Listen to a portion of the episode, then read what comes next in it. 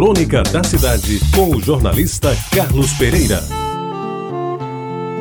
Amigos ouvintes da Tabajara, eu acho que o que aconteceu foi no ano de 1959, 1960, por aí.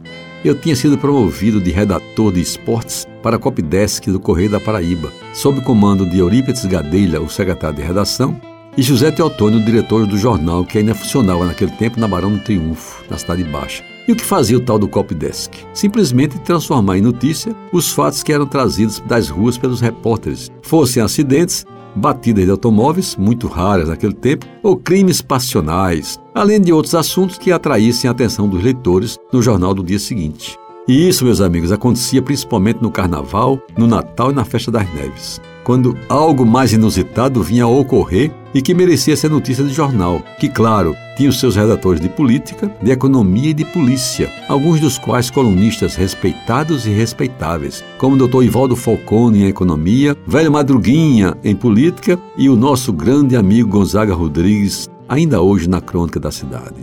Uma noite, pelas oito horas, apareceu na redação, onde se chegava depois de subir mais de 30 degraus, eu me lembro bem, um menino que devia ter 11, 12 anos, embora parecesse ter menos pela sua compleição física, magro, quase raquítico, desgrenhado, pés descalços e vestuário roto e rasgado.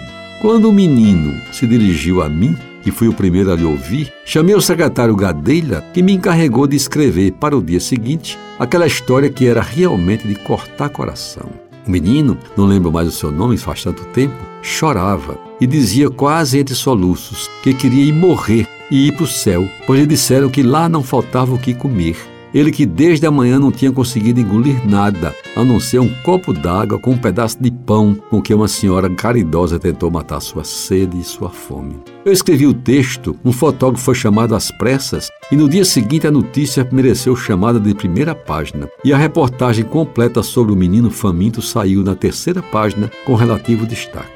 Amigos ouvintes, a história desse menino foi o assunto mais comentado do dia, passando as rádios a procurá-lo para entrevistas, ao tempo em que famílias de médio poder aquisitivo telefonavam para o jornal em busca do endereço do menino para lhe oferecer alimentação e pousada. Foi a minha primeira incursão como autor de uma reportagem escrita por inteiro em edição de jornal. E ao que me lembre, o título da matéria era Quero morrer porque no céu não se passa fome. Resta dizer que aquele menino foi encontrado, paparicado e bem alimentado, mas nunca mais deu ar da sua graça na redação do jornal. Muito tempo depois, se soube que ele largara a escola onde tinha sido matriculado para estudar e desapareceu da cidade para nunca mais voltar. E aquele menino realmente sumiu. Porém, aquela notícia que escrevi numa noite há quase 60 anos, de vez em quando, amigos ouvintes, ainda perpassa a minha memória. Você ouviu Crônica da Cidade com o jornalista Carlos Pereira.